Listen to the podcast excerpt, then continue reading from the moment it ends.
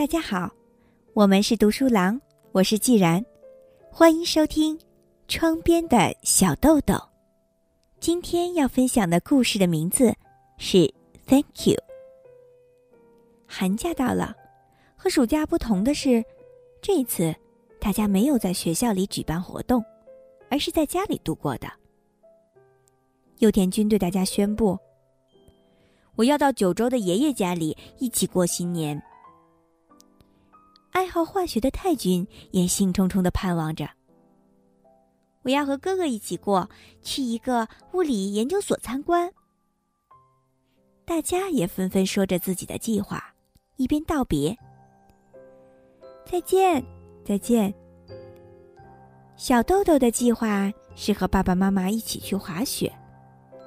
爸爸的朋友，同一乐团的大提琴家兼指挥齐藤秀雄先生，在志贺高原上拥有一所非常棒的房子，所以几乎每年冬天，小豆豆一家都去那里度假。小豆豆从上幼儿园的时候就开始学习滑雪。出了车站，乘上马拉的雪橇，来到志贺高原。那里是一片白茫茫的雪的世界。那里并没有把滑雪者送到高处的电梯什么的，几乎什么都没有。滑雪场地上有时候还会看到残留的树桩。妈妈告诉小豆豆，如果来滑雪的人不像齐藤先生那样在这里拥有一所房子的话，在志贺高原上还有一个旅馆、一个酒店可以住。不过有趣的是，这里的外国人非常多。今年和往年不同的是，小豆豆已经成了一年级的小学生，而且他还学会了一句英语，那是爸爸教的，是 “Thank you”。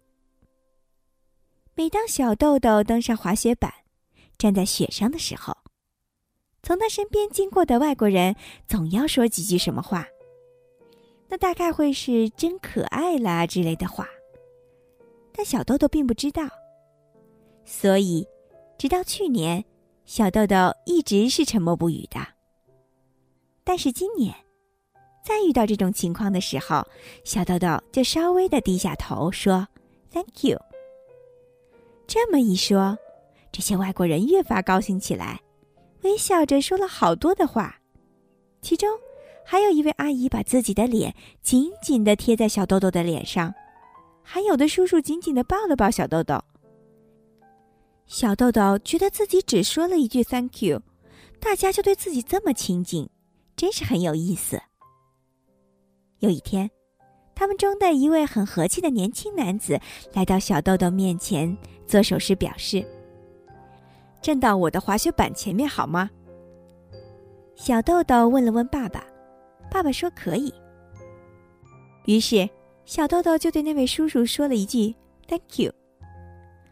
那个人让小豆豆蹲在自己的滑雪板的前端，把两边的滑雪板对齐，然后沿着志贺高原最缓的长坡，像风一样的滑了下去。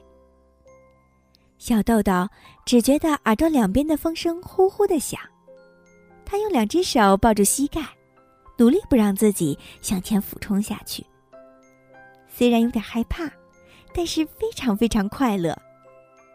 滑完之后，围观的大人们拍起手来。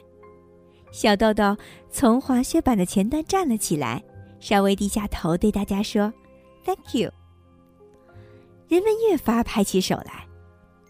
这位年轻人叫舒纳尔德，是世界上有名的滑雪家。他总是喜欢用罕见的银色滑雪杖。这些都是小豆豆以后才知道的。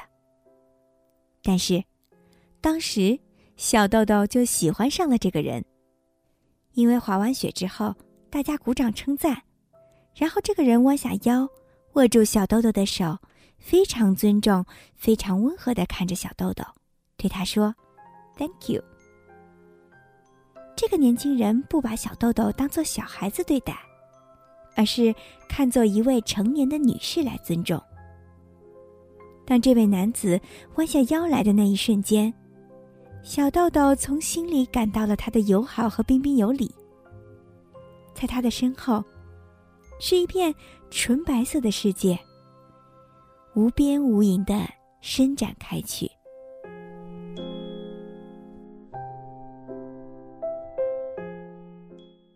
今天就为大家分享到这里，我是既然，我们是读书郎，谢谢收听，再见。